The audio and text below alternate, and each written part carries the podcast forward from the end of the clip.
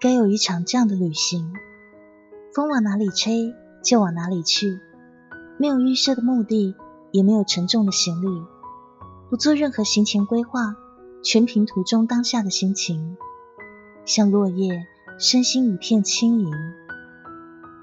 别想太多了，只要随风去飞就好，愉悦而放松，最后落到哪里都无所谓。旅途本身就已够回味。